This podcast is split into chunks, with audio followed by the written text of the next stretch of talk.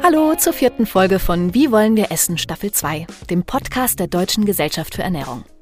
Ich bin Henriette Schröers und in dieser Staffel sprechen wir darüber, was wir an unserer täglichen Ernährung ändern können und wie.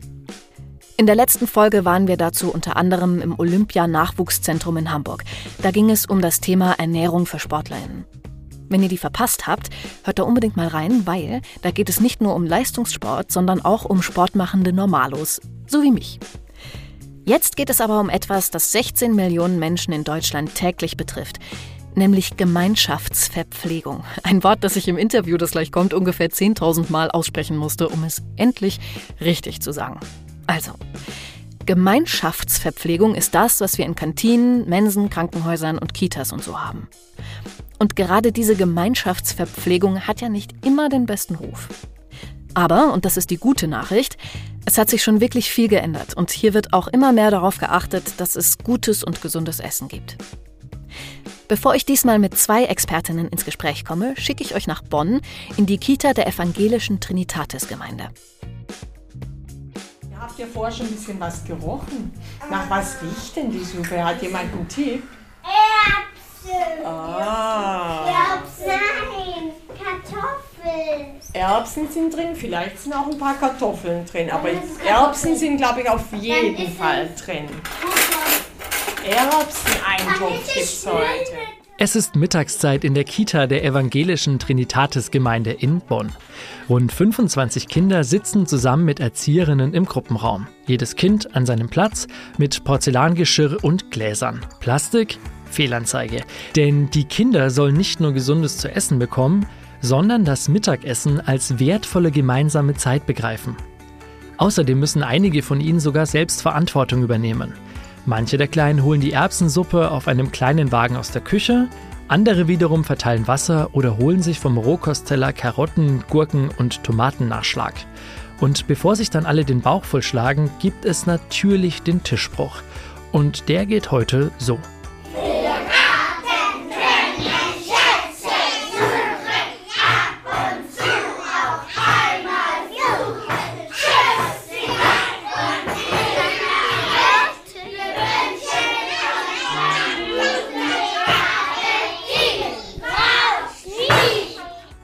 In der Kita der Trinitatis-Gemeinde werden derzeit etwa 60 Kinder betreut.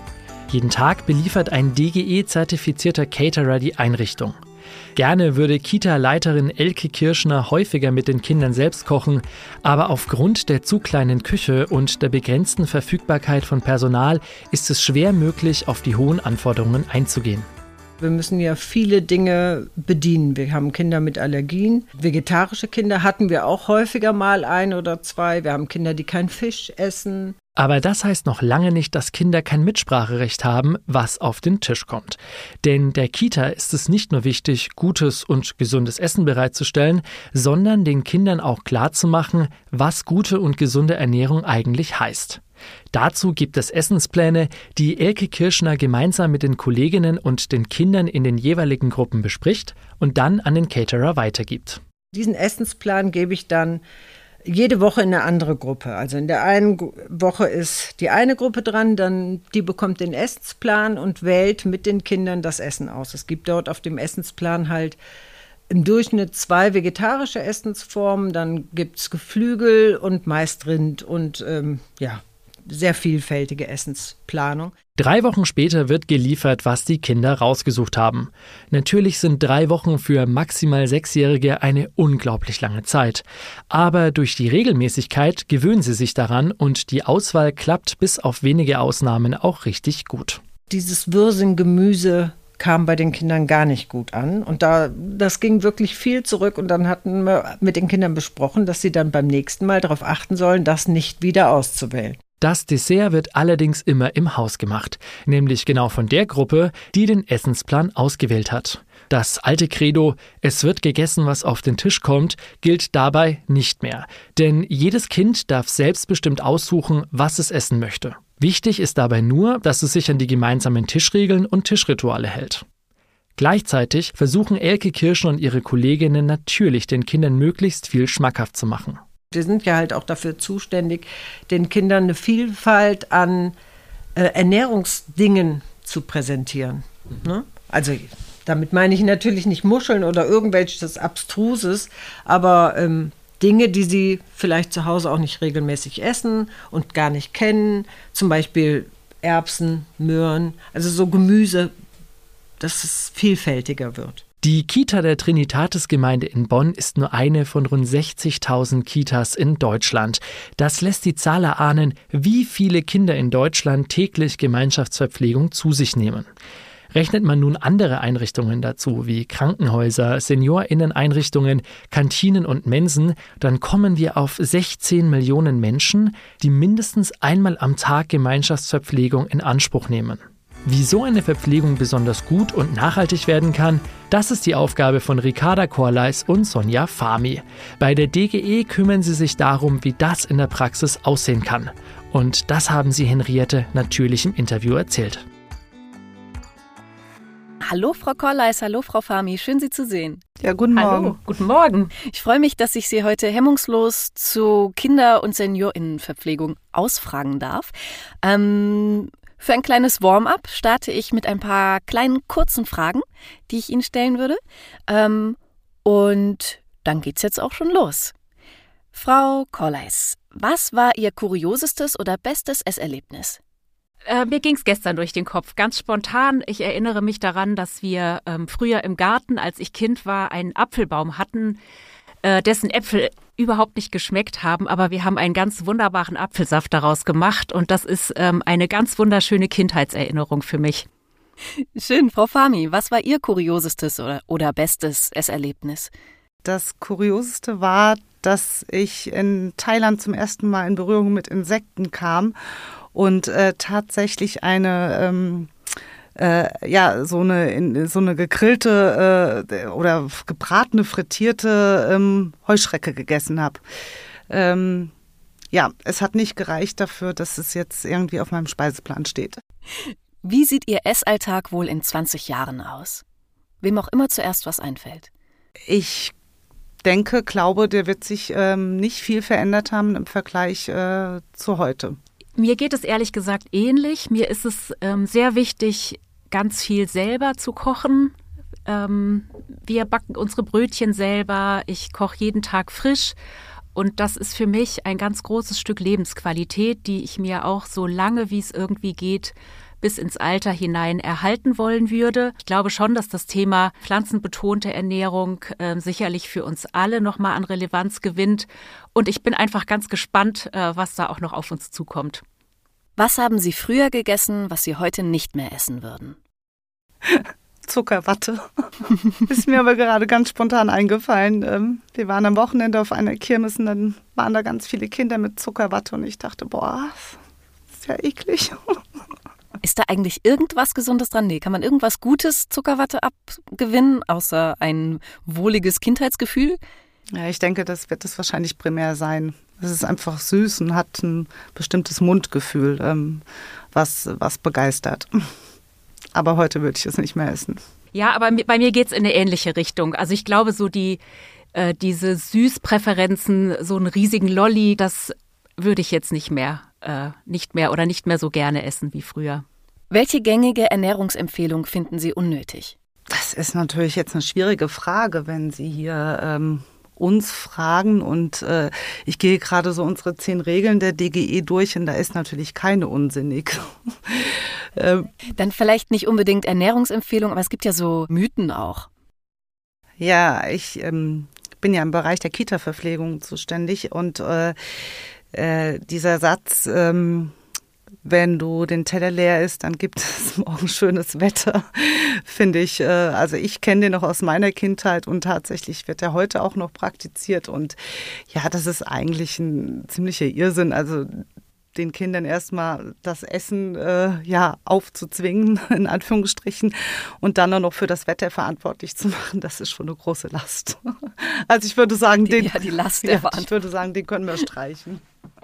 Eine letzte Frage. Haben Sie ein Lieblingsgericht aus dem Bereich Gemeinschaftsverpflegung? Ja, doch. Ich erinnere mich vielleicht gerne einfach an die Situation zurück, ähm, wie ich mit einer lieben Kommilitonin freitags in der Mensa gesessen habe. Und da gab es immer im Wechsel Milchreis mit Zimt und Zucker oder Fisch mit Remouladensoße. Das ist äh, vielleicht irgendwie so eine nette Erinnerung, zumindest an die Gemeinschaftsverpflegung unseres Freitagsessens über ähm, ein oder zwei Semester. Ich glaube, wir waren in der gleichen Mensa. Ich habe es auch sofort vor Augen. Alles klar, vielen Dank. Das waren schon unsere schnellen Aufwärmfragen.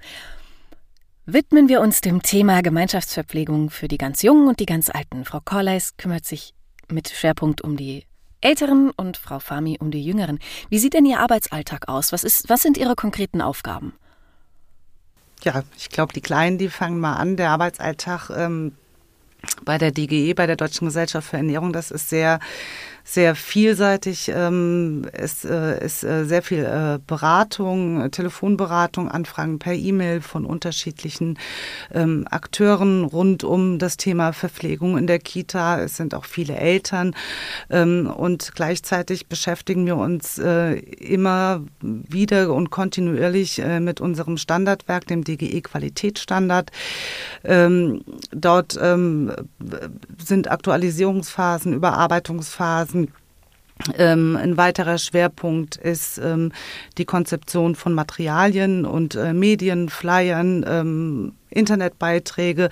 Also Sie sehen, das ist ein recht großes und breites äh, Portfolio, was sich im Kern immer um die Frage ähm, einer guten, gesundheitsfördernden und nachhaltigen Kita-Verpflegung dreht. Und das ist ja wirklich ein ganz, ganz breites Feld.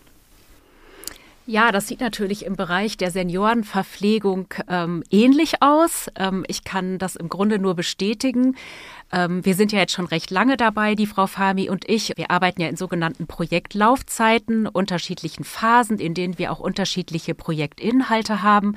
Grundsätzlich ist es ja so, dass wir ähm, bei der DGE für den Bereich der Gemeinschaftsverpflegung zuständig sind und da eben über die vielen Jahre ähm, für die Zielgruppe Verpflegungsverantwortliche, also alle Menschen, die jetzt in meinem Bereich ähm, für das Angebot von Essen auf Rädern und für die Verpflegung in Senioreneinrichtungen zuständig sind, Hilfestellungen für die Optimierung ähm, des eigenen Verpflegungsangebotes zur Verfügung zu stellen und das eben über die vielen Jahre ganz unterschiedlich über eben, was Frau Fami auch sagte, Entwicklung von Materialien, ähm, ganz viele Vorträge, der Kontakt zur Zielgruppe auf Messen, auf Fachmessen, um eben die Verpflegungsverantwortlichen anzusprechen, aber auch auf Verbrauchermessen wie beispielsweise der Internationalen Grünen Woche, wo wir mit Verbraucherinnen und Verbrauchern im Kontakt sind, die sich ja auch in jedem Alter sehr für das Thema interessieren.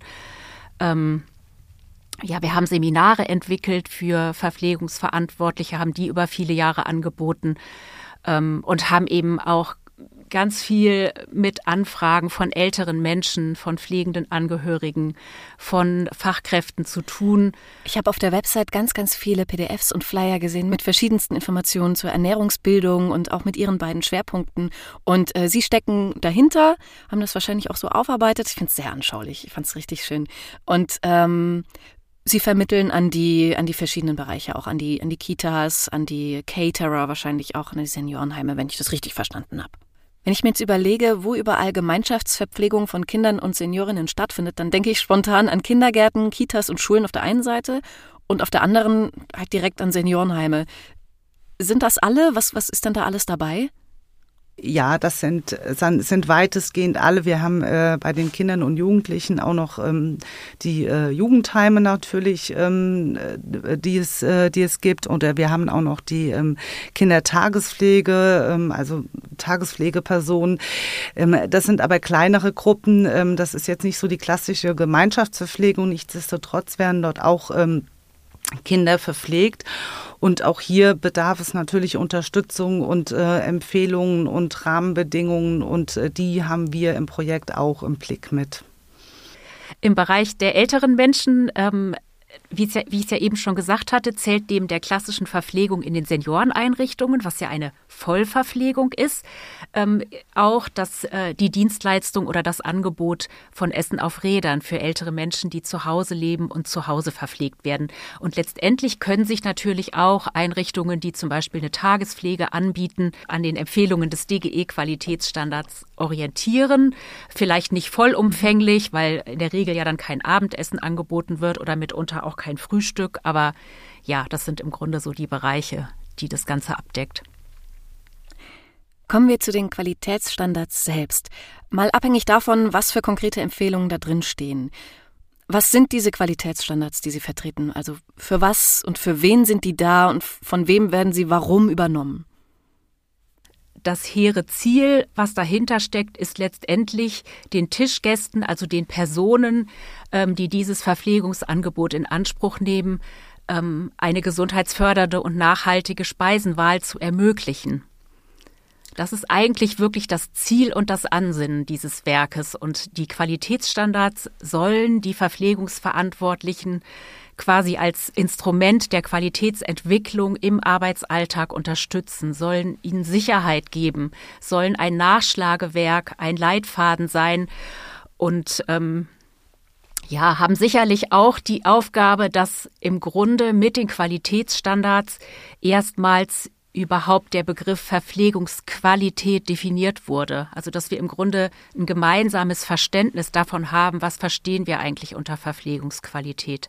Die Qualitätsstandard gibt es ja seit circa ungefähr 15 Jahren. Wir sind ja erst mit äh, Standards für die Schulverpflegung gestartet und dann sukzessive kamen die anderen Lebenswelten über die Betriebsverpflegung, die Kita-Verpflegung, ähm, die stationären Senioreneinrichtungen und auch die Kliniken sowie Essen auf Rädern.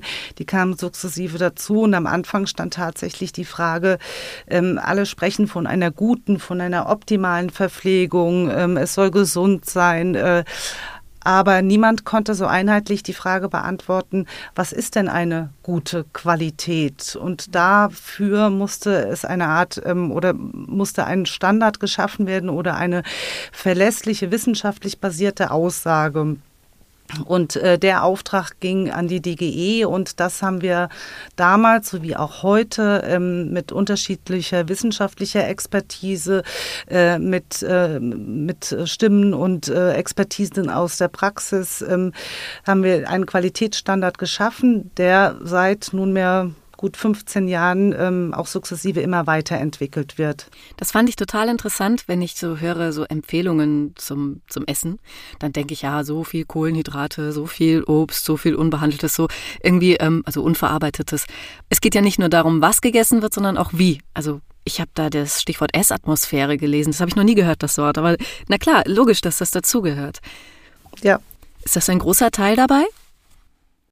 Äh, ja, ja, also es ist kein, ähm, es ist ein Teil, den man auf gar keinen Fall unterschätzen darf und der extrem wichtig ist, gerade äh, in der Lebenswelt der Kinder und Jugendlichen. Da dockt das äh, Thema Akzeptanz an.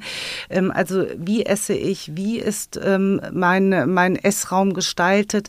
Ähm, ich glaube, das ist auch nicht nur ein Punkt der Gemeinschaftsverpflegung, sondern da können wir, das betrifft uns alle. Also wir wollen gerne in Ruhe essen, wir wollen gemeinsam essen. Es soll ein schönes Ambiente sein, es soll ein ähm, schön gedeckter Tisch sein. Also alles, was uns Essen schmackhaft schmackhaft macht und äh, vor allem auch zu dem Genuss äh, beiträgt. Von daher ist, äh, sind diese Rahmenbedingungen oder wir sagen auch der Blick über den Tellerrand extrem wichtig in allen ähm, Settings und werden dementsprechend auch in den DGE-Qualitätsstandards mit berücksichtigt. Fangen wir bei den Gemeinsamkeiten an. Wo sind denn die Gemeinsamkeiten der Qualitätsstandards der DGE für Kinder und SeniorInnen gleich? Ja, wenn wir jetzt auf die Kitas und die Senioren wiederkommen, ähm, dann ist es ja so, ähm, vielleicht kann man das ganz einfach so erklären, dass wir ja mit den DGE-Qualitätsstandards quasi die äh, ich sag mal, hoffentlich äh, bekannten lebensmittelbezogenen Empfehlungen der DGE. Also sicherlich kennen viele die zehn Regeln einer gesundheitsfördernden Ernährung ähm, oder den DGE Ernährungskreis. Ähm, und das sind diese Medien, die wir quasi oder die Grundlagen, die wir in die Gemeinschaftsverpflegung übertragen. Also wenn man in unsere Standards blickt, dann sind die, ähm, die Tabellen, ähm, die eben die Lebensmittelqualitäten und Häufigkeiten beschreiben, auf dieser Basis aufgebaut. Das ist dann auch in allen Lebenswelten gleich. Also das basiert auf den sieben Lebensmittelgruppen und wir sagen für alle Lebenswelten, ähm, welche Lebensmittel daraus eben besonders wertvoll, besonders gesundheitsfördernd und ähm, oftmals eben gleichzeitig auch besonders nachhaltig sind. Ähm, also das ist schon mal so eine, so eine große Gemeinsamkeit, dass wir eigentlich alle dieselbe Basis haben. Und ähm, ja, ich denke, es ist ähm, eine weitere Gemeinsamkeit, dass es natürlich beides Zielgruppen sind, bei den Kindern und den Senioren, die eben doch sehr auf dieses Verpflegungsangebot angewiesen sind. Also sicherlich gehört ein großes Vertrauen der Eltern dazu, ihre Kinder in eine Gemeinschaftsverpflegungseinrichtung zu geben. Und ähm, bei den älteren Menschen sieht es vielleicht ein bisschen anders aus. Sicherlich gibt es hier äh, gleichermaßen besorgte pflegende Angehörige oder zugehörige Menschen, ähm, die sich da auch sorgen, die auch gerne mitsprechen möchten. Ähm, und es ist sicherlich auch für die älteren Menschen ähm, zwar unterschiedlich, aber sicherlich nicht immer leicht, diese Handlung, die eigentlich das ganze Leben geprägt hat, für mich und meine Ernährung sorgen zu können, vielleicht auch für meine Familie über das ganze Leben gekocht zu haben, für sie da gewesen zu sein, dies jetzt weitgehend in fremde Hände zu legen. Insofern tragen Verpflegungsverantwortliche, und das ist die Gemeinsamkeit, da sicherlich auch eine sehr große Verantwortung. Und es ist wichtig, ähm, all diese Bezugsgruppen, die da sind und in erster Linie natürlich die Tischgäste, also die Kinder und auch die älteren Menschen mitzunehmen, zu informieren, zu beteiligen. Äh, noch eine weitere Gemeinsamkeit ähm, ist einfach äh, diese, diese lange Betreuungszeit. Also ähm, wenn man bedenkt, dass äh, Kinder, die in eine Kita gehen, teilweise täglich ähm, äh, ja, sieben Stunden betreut werden in äh, Senioreneinrichtungen. Ähm, da sprechen wir auch von der Vollverpflegung, der Kita von der Teilverpflegung, weil die ja auch noch Mahlzeiten in der Familie einnehmen. Ähm, aber das ist ja auch eine Zeit, die über Jahre hinweg geht. Ich habe mal für die ähm, Kita und die Schulzeit, wenn man das zusammenrechnet, also ein Kind geht in die Kita fünf Jahre und ähm, dann die Schulzeit, äh, sagen wir nochmal vielleicht bis zum Abitur 13 Jahre, dann haben wir ja 18 Jahre Gemeinschaftsverpflegung. Ähm, das ist eine Zeit, da passiert ganz, ganz, ganz viel. Und die Kleinen in der Kita, die stehen quasi am Anfang ihrer Geschmacksbildung, am Anfang, ähm, äh, wo sich Ernährungsverhalten prägt. Und das ist vielleicht auch jetzt so, wenn wir gerade von Gemeinsamkeiten reden, ist es vielleicht auch gerade ein, ein Unterschied in den Senioreneinrichtungen. Das sind ältere Menschen, die kommen mit ihrer eigenen Essbiografie, also mit ihrem, ich sag mal, Essleben, was sie mitbringen, mit Vorlieben und Abneigungen, mit einer Selbstständigkeit, die sie hatten. Ähm, und ähm, ich denke, das ist ein, ist ein ganz, ganz äh, großer Unterschied, wo man wahrscheinlich hier auf die bestehende Essbiografie Rücksicht nehmen muss, während ähm, im Bereich der Kita-Verpflegung ähm, hier ganz viele Möglichkeiten und Chancen sind, eine positive Essbiografie zu gestalten bzw. zu beeinflussen. Also das Thema Geschmacksbildung und Ernährungsverhalten, weil wir dort einfach am Anfang stehen und wissen, wie elementar und wichtig diese ersten Jahre sind, weil es das ist, was wir weitestgehend in unser Leben dann mitnehmen. Also die einen müssen erstmal lernen zu essen und auf sich zu hören. Und die anderen, ja, ich will jetzt nicht sagen, alle alten Menschen müssen umlernen, weil sie sich ihr Leben lang falsch ernährt haben, aber das ist dann wahrscheinlich auch eine vielfältigere Gemengelage. Und ich kann mir vorstellen, dass zu den Unterschieden auch sowas dazu kommt wie ähm, Diabetes oder, oder diverse Krankheiten, die man vielleicht als Kind eher nicht hat. Ja, das ist richtig. Was gibt es denn noch so für Unterschiede?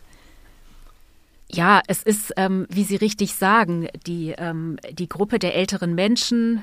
Ähm, wir können ja nicht genau sagen, wer jetzt zum Beispiel Essen auf Rädern wählt. Das können ja auch schon jüngere ältere Menschen sein, die einfach sagen, ach, ich koche gar nicht so gerne, ich habe das vielleicht mein Leben lang noch nicht so gerne gemacht, ich greife auf dieses Angebot zurück. Ähm, aber es sind eben auch sehr pflegebedürftige Menschen mit dabei. Also es ist eine sehr große und sehr heterogene Gruppe. Ähm, für die es sicherlich sehr herausfordernd ist, eben auch äh, zu kochen, eben weil sie jeder eine Biografie mitbringt, jeder natürlich auch gerne seine Wünsche erfüllt hätte. Und das ist natürlich so vollumfänglich gar nicht möglich. Ähm, nichtsdestotrotz ähm, würde ich natürlich nicht von Umlernen sprechen wollen. Also es geht natürlich immer darum, und das ist auch äh, ein ganz wichtiger, wichtiger Punkt für uns, dass die Basis der Verpflegungsangebote die Essbiografie der Menschen sein sollte. Also es ist ganz zentral für uns als Grundlage eigentlich für die Gestaltung und Planung des Verpflegungsangebotes, ältere Menschen zu fragen, was mögen sie gerne, wie mögen sie es gerne und was sie eben ja auch schon ansprachen, wie soll auch ihre Essumgebung gestaltet sein, wie, wie wünschen sie, den Tisch eingedeckt zu haben, ähm, trinken sie einen Kaffee am Morgen lieber aus einer großen Henkeltasse oder lieber aus einem kleinen Tässchen. Also soweit das irgendwie möglich ist, sollte das ja berücksichtigt werden. Und was Sie ja auch gerade schon ansprachen, dass natürlich im Verlaufe dieser letzten Lebensphase, dieses langen Lebensabschnittes, natürlich auch körperliche Veränderungen eintreten, ähm, Krankheiten auftreten können, die eben auch Einfluss auf die Versorgung mit Nährstoffen nehmen können, die letztlich ähm, auch das auf das Ernährungsverhalten Einfluss nehmen können und die äh, dann eben noch mal besondere Herausforderungen oder Anforderungen mit sich bringen, die bei der Verpflegung älterer Menschen beachtet werden muss. Das können zum Beispiel Kaubeschwerden sein, die aufgrund von Entzündungen im Mund oder aufgrund von nachlassender Muskelkraft, äh, Kaumuskelkraft quasi entstehen. Ähm, das können Schluckbeschwerden sein aufgrund neurologischer Erkrankungen oder vielleicht als Begleiterscheinung einer äh, Demenzerkrankung zum Beispiel. Also hier gibt es nochmal viele zusätzliche Herausforderungen, die bei der Verpflegung älterer Menschen dann beachtet werden muss. Richtig, ich denke, das ist auch mit ein, ein, ganz, ganz großer Unterschied, dass wir natürlich diese Krankheitsbilder für gewöhnlich in, in der Lebenswelt Kita ähm, nicht haben. Äh, Im Kita-Bereich ist es dann eher so, ähm, dass hier auf die unterschiedlichen Entwicklungsstufen ähm, manchmal eine Herausforderung sind. Also wenn Sie einen, einen ein essendes Kind mit einem Jahr äh, neben einem Kind, ähm, was mittlerweile fünf Jahre ist, da passiert ja ganz viel äh, gerade in dieser Zeit. Und auf diese Herausforderungen einzugehen, auch mit den unterschiedlichen ähm, äh, Gewohnheiten, ähm, Vorlieben und Abneigungen, all das, was sich am Tisch auch wiederfindet, ähm, das sind äh, ja, das sind Herausforderungen im Alltag, mit denen eine pädagogische Fachkraft umgehen muss, jetzt direkt in der Mahlzeitensituation.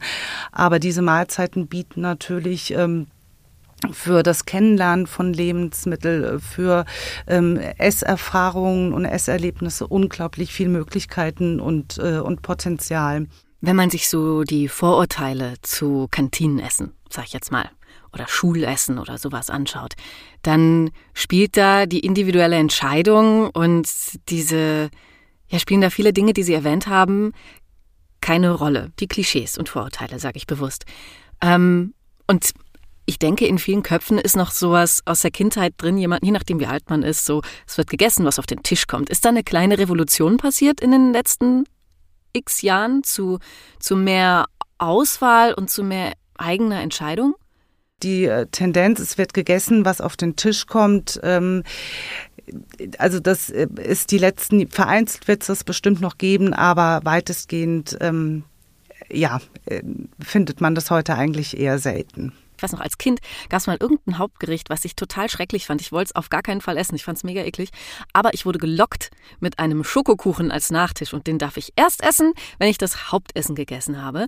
Und das hat sich äh, traumatisch eingebrannt, weil dieser Schokokuchen, und heute weiß ich warum, der war unglaublich eklig. Ich weiß nicht, ich war damals richtig so, was, warum schmeckt, warum, wie kann man so etwas einem Schokokuchen antun? Und da war nämlich Mate drin. Das habe ich erst gelernt, als hier so Mate-Getränke in Mode gekommen sind. Das ah, das werde ich, ja, werde ich niemals vergessen. Das ist leider ähm, heute oftmals noch gängige Praxis, ähm, dass mit Essen äh, belohnt wird. Entweder tatsächlich im Rahmen äh, der Mahlzeit, also erst wenn du deinen Teller leer gegessen hast, dann äh, gibt es auch den Nachtisch. Ähm, oder auch ähm, mit Essen äh, belohnt, äh, wenn du das jetzt machst, dann bekommst du XY. Wissen wir alle, das ist ähm, der absolute falsche Weg, ähm, Essen in dem Moment zu instrumentalisieren für andere Dinge. Und wenn wir das mal mit dem, mit dem Teller leer essen, ähm, ja, ein Kind kann satt sein, was das Hauptgericht betrifft, ähm, aber ähm, nicht äh, zwingend deswegen satt, was den Nachtisch betrifft. Also sprich, ich bin ähm, quasi äh, ja gesättigt von dem Geschmack, der jetzt mir das Hauptgericht geliefert hat, ähm, aber habe trotzdem Lust auf was Süßes. Und eigentlich ist es dann kontraproduktiv zu sagen, du musst es in Teller leer essen, weil es dann über seine Sättigung hinausgeht. Und das prägt auch für das Erwachsenenalter. Also immer wieder dann im Erwachsenenalter, ja, ich muss meinen Teller leer essen, ich muss meinen Teller leer essen. Aber was ist mein, meine eigenen Hunger- und Sättigungsgefühlen? Also das sind so Dinge, ähm, die wir tatsächlich äh, noch erleben, aber auch das immer wieder in Fortbildungen kommunizieren, ähm, dass das nicht äh, der richtige und empfehlenswerte Weg ist. Also ein Nein eines Kindes ähm, äh, ist zu akzeptieren. Ich glaube, das ist sogar in den UN-Kindheitsrechten ähm, festgeschrieben. Aber ich denke schon, dass man eigentlich sagen kann, dass die Gemeinschaftsverpflegung schon eine kleine Revolution erfahren hat. Also ähm, das ist ja ein ganz interessanter Aspekt gewesen, den Sie äh, da genannt haben. Also wenn man mal so, ich sag mal so gut 20 Jahre zurückblickt, ähm, da wurde ja dann im Grunde die Gemeinschaftsverpflegung ja auch so ein bisschen entdeckt als ein gutes Setting für Verhältnisprävention. Also dass eben nicht nur ähm, die Verhaltensprävention, also Menschen über äh, gesunde Ernährung zu informieren, sondern eben auch die Umgebung, in der sie essen, eine große Rolle spielt. Das Thema Prävention eine immer größere Rolle gespielt hat. Ähm, und sich dann eben äh, auch, das hatten wir ja eben schon gesagt, über, über den Begriff der Qualität eines Verpflegungsangebotes unterhalten wurde. Das kann man, glaube ich, schon als kleine Revolution bezeichnen, denn äh, in den Jahren davor ähm, ist es, glaube ich, wirklich eher das Ansinnen gewesen, das Essen muss einfach satt machen. Also das ist so das Mittel zum Zweck. Und ähm, ich glaube, ja eigentlich auch schon über viele Jahre, aber viel zu wenig tatsächlich ausgeprägt, ist ja jetzt in den letzten Jahren auch die ganz große Bedeutung, diese ganz große Hebelwirkung der Gemeinschaftsverpflegung ähm, eben für eine nachhaltigere, für eine ressourcenschonendere, klimaschonendere Ernährung ähm, zutage gekommen oder wird eben sehr viel mehr beachtet, zum Glück. Ähm, denn es ist, es ist ja eine große Gruppe an Personen. Wir sagen ungefähr 16 Millionen, die täglich in der Gemeinschaftsverpflegung äh, essen. Und damit ist es natürlich, ist diese Gemeinschaftsverpflegung wirklich ein enormer Hebel auch für Prävention ernährungsmitbedingter Krankheiten äh, und eben auch für eine nachhaltigere Ernährung. Und dieses große Thema Nachhaltigkeit, das für uns ja alle im Moment sehr präsent und auch sicherlich für die heutige und für die zukünftigen Generationen von großer Bedeutung ist. Wenn man heute teilweise Betriebskantinen sieht, die sehen aus wie, ähm, ja, wie ganz tolle Restaurants. Ähm, den äh, Mitarbeitern wird etwas geboten, verschiedene ähm, Menüs werden angeboten. Äh, der Aspekt Nachhaltigkeit rückt immer mehr in den Fokus. Also das ist etwas, was wirklich ähm, äh, als absolut positiv zu bewerten ist. Und ähm, wenn man bedenkt, äh, die DGE wird ja dieses Jahr 70 Jahre alt und ging es am Anfang mehr um um die Frage ja, der Versorgung der Bevölkerung äh, mit Lebensmitteln, wo der Fokus da auf dem Bedarf äh, steckte. So ist der Weg in die Gemeinschaftsverpflegung nicht nur der reine äh, Bedarf, also den, den Nährstoffbedarf ähm, äh, zu sichern, sondern auch ähm, ja, ein, Lebensgefühl äh, mitzugeben. Frau Fami hat recht, die DGE hatte Geburtstag. 2023 ist sie nämlich 70 Jahre alt geworden. Das Interview haben wir am Ende des vergangenen Jahres aufgezeichnet. So wie Sie über Gemeinschaftsverpflegung sprechen, bin ich ein bisschen traurig, dass ich da nie teilhaben kann. Also ich weiß, tatsächlich bin ich, also ich war immer in der Kantine, äh, nee, in der Mensa heißt das ja, in der Mensa war ich jahrelang, also das fand ich immer total toll, das war auch eine tolle Mensa. Ähm, aber tatsächlich überlege ich gerade, weder in Kindergarten noch in Grundschule noch in der weiterführenden Schule gab es Verpflegung. Das, ist das heute anders? Habe ich was verpasst? Äh, ja, wir sind tatsächlich noch die Generation, ähm, die wahrscheinlich nach Hause gegangen ist und entweder ähm, hat etwas zu essen gewartet, weil die äh, Mama äh, gearbeitet hat und man hat sich das warm gemacht oder die Mama war zu Hause, klassischerweise war es die Mama. Ähm, Und ähm, auch ich bin nicht in den Genuss gekommen, in der Kita oder in der Schule zu essen. Aber das hat sich heute ähm, ja komplett geändert. Mhm. Also mit der Einführung ähm, der Ganztagsschulen und auch äh, äh, der Ganztagsbetreuung in den Kitas und auch diesem gesellschaftlichen Wandel, was ich gerade ja angesprochen habe, ist es heute eigentlich eine Selbstverständlichkeit und das zeigt auch die Notwendigkeit, ähm, dass hier äh, die Gemeinschaftsverpflegung ähm, ja eine Unterstützung erfährt alle Akteure, weil es ist ja nicht nur ähm, der Koch, die Köchin, äh, die am Topf steht und das Essen zubereitet, sondern es ist ja ein ganz, ganz breites ähm, Feld, wie wir schon dargestellt haben. Und diese ganzen ähm, Verpflegungsverantwortlichen ähm, rund um das Thema der Gemeinschaftsverpflegung oder des Essens und Trinkens in den unterschiedlichen Einrichtungen, die müssen äh, zusammengebracht werden, damit es am Ende ja, ein gutes Ergebnis hat. Und das ist ähm, schon auch eine Herausforderung für alle. Ich versuche mich mal an einer kleinen Zwischenzusammenfassung. Also es gibt diese Qualitätsstandards, die die, die, die DGE formuliert, gespeist aus praktischer Erfahrung und aus wissenschaftlichen Erkenntnissen.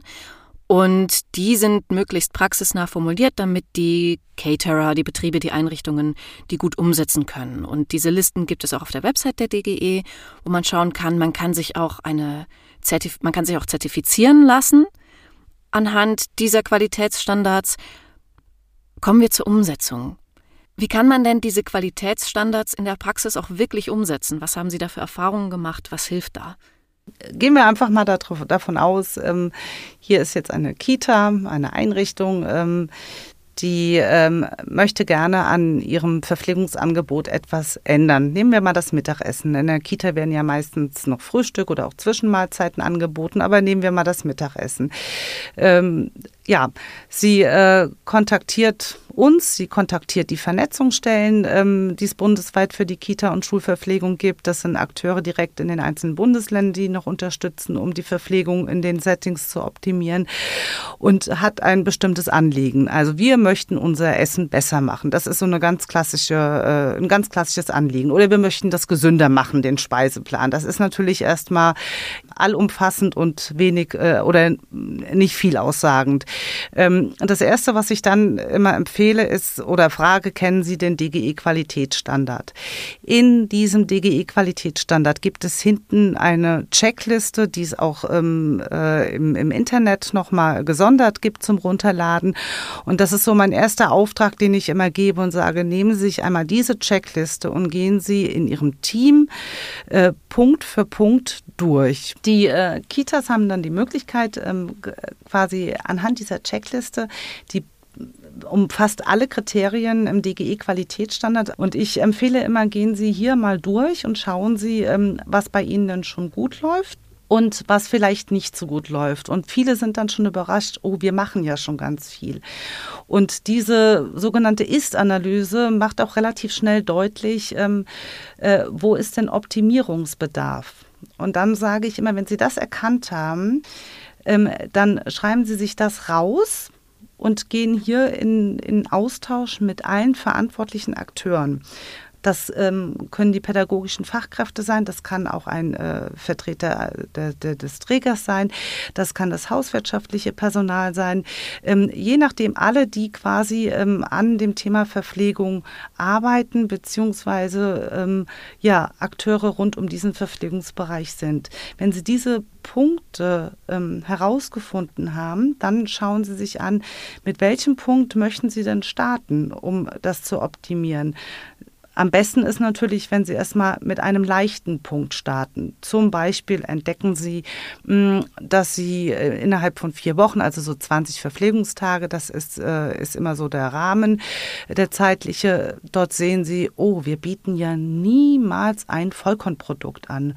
Ist uns irgendwie so noch gar nicht aufgefallen. Also wie können wir denn jetzt Vollkornprodukte in unseren Speiseplan bekommen? Das würde über Nudeln gehen, es würde über Naturreis gehen, es würde über ein Vollkornbrötchen zur Suppe gehen. Also da gibt es ja unterschiedliche Varianten. Das schreibt auch so der DGE-Qualitätsstandard nicht vor. Er empfiehlt nur, zweimal die Woche ein Vollkornprodukt mit einzubauen. Und so gehen sie sukzessive weiter vor. Das ist so ähm, der erste Schritt. Was man bei dem Ganzen nicht vergessen darf, ähm, sind die Kinder weil die Kinder, diese kleinen Gäste sind ja sehr wählerisch und ähm, die muss man auf jeden Fall mitnehmen. Und eine Verpflegung zu optimieren bedeutet auch immer ähm, Zeit einzuplanen. Das ist ein ganz, ganz wichtiger Aspekt. Also die Tatsache, ähm, das ist so oftmals die Vorstellung seitens der Eltern, das Essen ist ganz schlecht und die Kita muss doch. Ähm, ja, die Gefahr besteht aber drin, würde die Kita ihre Verpflegung von ganz schlecht, was eher wirklich selten ist, auf plötzlich ganz gut und gesund umstellen, dann ist die Gefahr groß, dass es hier kleine Verweigerer am Tisch gibt, weil sie das einfach nicht gewohnt sind. Aber das wäre so der erste Ansatz. Wie was anderes als Spaghetti mit Ketchup. Ja, genau. Das geht ja gar nicht. Aber das wäre so der erste Ansatz, ähm, wie man sich auf den Weg machen kann. Wie sieht es denn bei Ihrem Bereich aus, Frau Korleis? Ähm, ältere Menschen, die in Einrichtungen sind, haben wir ein Durchschnittsalter von etwa 87 Jahren. Das sind hochaltrige Menschen, die eben ähm, ja schon äh, in der letzten Lebensphase quasi sind und die viele Erkrankungen haben, die viele Tabletten nehmen und wo wirklich ähm, ja auch eine besondere Sorgfalt und eben eine besondere Auswahl der Speisen ähm, und eine verantwortungsvolle Planung sehr wichtig ist. Und ja, Ausgangspunkt dafür kann halt auch einfach sein, dass es eine Befragung der älteren Menschen mit den, mit, äh, zur Zufriedenheit des Verpflegungsangebotes gab oder dass eben Verpflegungsverantwortliche sagen, also wir sehen diese Verantwortung und wir nehmen die wahr und es braucht ja oft so eine Initialzündung. Man hat irgendein Seminar gehört oder ähm, es war eben zum Teil auch ähm, in den unterschiedlichen Phasen der Veröf Veröffentlichungen der DGE-Qualitätsstandards oder unterschiedlichen Auflagen, dass ähm, Verpflegungsverantwortliche davon gehört haben und gesagt haben, wir möchten uns dem widmen. Und das äh, führt letztlich, ja, verbunden sicherlich mit Veränderungen, aber auch zu sehr guten Prozessen in den Einrichtungen. Ähm, das Thema ähm, gewinnt an Bedeutung die Mitarbeitenden aus unterschiedlichen Bereichen. Wir haben ja nicht nur den Bereich der Küche in der Senioreneinrichtung, sondern eben auch die Mitarbeitenden der Pflege, der Hauswirtschaft, ähm, Betreuungskräfte, die ja letztendlich auch alle voller guter Ideen stecken. Und das ist eben auch ein ganz toller Prozess, ähm, all diese Berufsgruppen mit einzubeziehen und deren Erfahrung, die sie aus unterschiedlichen Arbeitsbereichen haben, mit einzubeziehen. Und das kann eben, wenn das auch anfangs vielleicht erstmal so ein bisschen schrecken oder, ähm, naja, wir wissen auch alle um die um die kritische Situation des Fachkräftemangels auch im Bereich der ähm, Senioreneinrichtungen ähm, diesem hohen Zeitdruck, die, unter dem Pflegekräfte auch stehen, dass es natürlich dann, dass man so etwas erstmal vielleicht nicht mit offenen Armen empfängt, aber dass ähm, nachdem da ein bisschen Arbeit reingesteckt wurde, die Prozesse einfach nochmal gecheckt wurden, am Ende dann oftmals auch ähm, ja, ganz viel Gutes für die Einrichtung entstehen kann und die, die Mitarbeitenden nochmal mit viel mehr Freude und Interesse ähm, auch kochen und einfach der Blick auf das Thema nochmal ein ganz anderes wird. Was ich auch lustig fand, in einem ihrer Flyer habe ich gelesen, so als Tipps, wie man so Praxis praktisch Dinge umsetzt. Ähm, das Nudging fand ich schön, so übersetzt als sanftes Anstupsen, dass man quasi auch einfach so gesunde Dinge schön präsentiert. Und ich kann mir schon vorstellen, wenn man öfter an der Obstschale vorbeiläuft, wenn die irgendwie schön aussieht, dann greift man eher mal zu. Oder solche Tricks wie, das kenne ich von Freundinnen und Freunden, die Kinder haben. Ähm, wenn der Apfel geschnitten ist, dann greifen die, greifen die viel eher mal zu. das finde ich auch schön so, dass es auch so ganz kleine Tipps und Tricks gibt, die man bei ihnen finden kann. Das ist, äh, das ist völlig normal, gerade das äh, geschnittene Obst, das äh, wird von den Kleinen äh, eher gegessen. Das ist ja auch verständlich, also so eine kleine Hand mit einem großen Apfel drin und da reinzubeißen, ähm, das ist ja auch sehr schwierig und nicht gerade motivierend und äh, ja, der wird auch meistens nicht ganz gegessen und dann haben wir hier Lebensmittelabfälle, auch die eigentlich nicht wirklich ähm, nötig sind. Also ähm, das geschnittene Obst ist äh, in Kitas äh, allzeit das ist wirklich sehr beliebt und äh, ja, da sind wir auch ein ganzes Stück weitergekommen. Das ist eigentlich so mit im täglichen Angebot schon vorhanden. So ein Apfel ist ja auch ein Commitment. Das dauert ja auch ein bisschen, bis er mal gegessen ist, aber so ein Schnitz ist so zack, zack, weg. Das funktioniert bei mir auch gut. Ähm, man muss sich auch selbst manchmal ein kleines bisschen überlisten. Wenn ich jetzt mich dafür interessiere oder wenn ich gerne möchte, dass da, wo ich mein Kind hingebe oder wo meine, meine Oma gepflegt wird oder so, ähm, dass da diese Qualitätsstandards eingehalten werden, woran erkenne ich das denn? Ja, also ganz wichtig ist es, denke ich, immer nachzufragen. Ähm, ein sicheres Erkennungszeichen ist ähm, ein Logo, das die Einrichtung bekommen kann, wenn sie ähm, nach den Kriterien des DGE-Qualitätsstandards geprüft und zertifiziert wurde, also diese Zertifizierung ähm, geschafft hat. Ähm, aber in der Tat äh, sind es ja viele Einrichtungen, die den Qualitätsstandard auch umsetzen, ohne zertifiziert zu sein. Viele Einrichtungen, die sich sehr bemühen um ein gutes Verpflegungsangebot. Und ich denke, hier gilt es, sich vorab gut zu informieren, äh, einfach mal zu hören, auch mit wie viel Freude und Begeisterung wird über das Thema gesprochen, welche Angebote gibt es, ähm, welche ähm, ja, speziellen Kostformen sind da, also was kann ähm, meiner angehörigen Person auch geboten werden wenn eben Beeinträchtigungen auftreten, wenn eine Kaustörung oder ähm, Schluckbeschwerden auftreten. Ähm, was wird getan, wenn eine Demenzerkrankung da wird? Ich denke, auch daran kann man schon erkennen, ähm, wie kompetent das Team ist und mit wie viel Freude ähm, das Team in der Einrichtung zum Thema Ernährung arbeitet. Ja, in der Kita ist es ähm, fast ähnlich. Also natürlich ähm, äh, ja, ein Aushängeschild ist eine DGE-Zertifizierung. Also bringen Sie oder wählen Sie eine Kita aus ähm, und sehen, okay, die bieten eine DGE-zertifizierte Menülinie an. Ähm, dann wissen Sie, das ist im Rahmen des Mittagessens oder der Mittagsmahlzeit überprüft. Nichtsdestotrotz, unabhängig von der DGE-Zertifizierung, haben Eltern immer die Möglichkeit und da rege ich auch zu an, also nicht nur Eltern, sondern auch Kitas versuche ich oder ja, versuche ich immer verständlich zu machen, wie wichtig und elementar ein Verpflegungskonzept ist. Warum ist das so?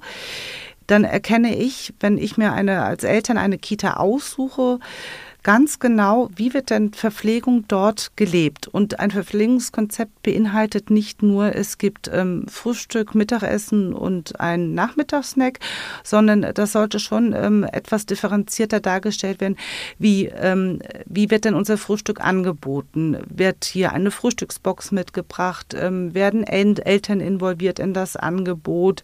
Ähm, gibt es die Möglichkeiten, wenn, meine, wenn mein Kind eine Lebensmittelunverträglichkeit oder eine Allergie hat, dass es am Essen teilnimmt. Also schon etwas differenzierter. Das gibt Eltern Sicherheit. Sie wissen quasi von Anfang an, ähm, das kann die Einrichtung hier leisten und das kann die Einrichtung nicht leisten. Und umgekehrt hat auch die Kita hier eine Sicherheit ähm, für die, für die Mitarbeiter, aber auch in der Kommunikation nach außen äh, zu den Eltern. Wie ist das denn? Sind viele Träger zertifiziert oder ja, können Sie da einen Trend beobachten?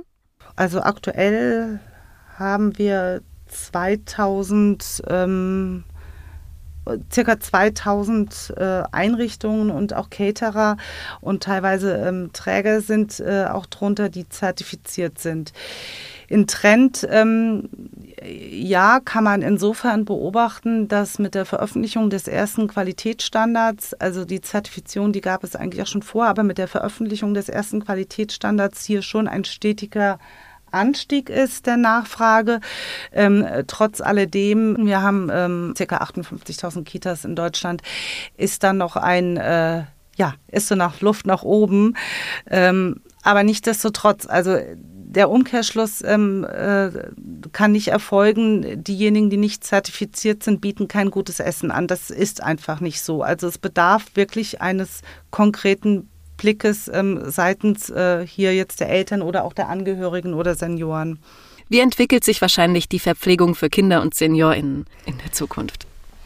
Ja, das ist eine ganz spannende Frage, aber äh, wir haben ja jetzt auch schon mehrfach darüber gesprochen, dass sich tatsächlich äh, gerade im Moment auch ähm, sowieso schon ganz viel äh, tut, ganz viel entwickelt, diese Angebote der Gemeinschaftsverpflegung schon sehr viel individueller geworden sind. Und ich glaube, dass dieser Trend sich noch mal verstärken wird, dass wir sicherlich verstärkt ja auch noch mal mehr auf diese kulturellen Aspekte, auf die Verpflegung von Menschen mit Migrationshintergrund schauen müssen, dass natürlich sicherlich auch ja die sogenannte künstliche Intelligenz, also Algorithmen in irgendeiner Weise oder eben äh, so Assisted Living Systeme auch ähm, Einzug halten werden, noch mehr in die äh, Versorgung und Verpflegung älterer Menschen. Ich denke auch äh, entwickeln hin, was wir ja auch schon mal gesagt haben, äh, noch mehr zu einem pflanzenbetonten, gesundheitsfördernden und nachhaltigen Angebot, dass das auch in den kommenden Generationen, die in Einrichtungen gehen werden, eine immer größere Rolle spielt, äh, dass auch immer mehr eingefordert wird. Wir haben da ja sehr unterschiedliche Entwicklungen. Wenn man beispielsweise in die, in die Hochschulgastronomie schaut, ähm, da werden schon ganz viel vegane Mahlzeiten angefragt. Das ist natürlich etwas, was im Seniorenbereich jetzt noch keine so besonders große Rolle spielt.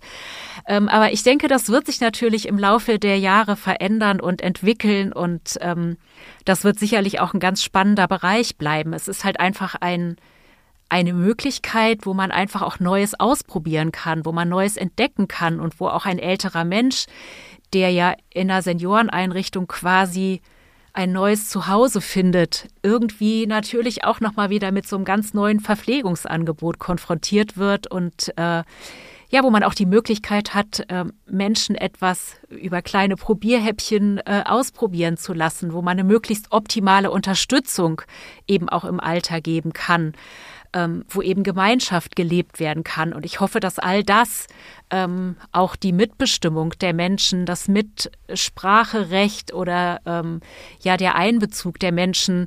Äh, also ich glaube, wir sind in vielen Einrichtungen noch bei einem Punkt, wo auch Köche oftmals sagen, ja, ich bin ja in der Küche, ich kriege ja gar nicht so richtig mit, was da drumherum passiert. Also wir möchten ähm, die Küchenfachkräfte oder motivieren sie auch immer wieder ähm, mit den Senioren in Kontakt zu treten, äh, sie einzubeziehen, sie in die Küche einzuladen, in Wohnbereichen zu kochen, also wirklich sich mit dieser Zielgruppe auch zu beschäftigen, deren Wünsche zu erfahren und diese Wertschätzung und diesen Genuss, den die Küche für die Lebensqualität und für die Gesunderhaltung ähm, ja, älterer Menschen letztlich bedeutet, auch wirklich voll auszuschöpfen. Und ich glaube, da ist in der Zukunft äh, noch Luft nach oben. Frau Korleis, Frau Fami, vielen Dank für dieses schöne Gespräch und ich wünsche Ihnen noch weiterhin erfolgreiche und schöne Arbeit im Bereich Kinder- und Seniorinnenverpflegung. Ja, vielen, vielen Dank. Dank.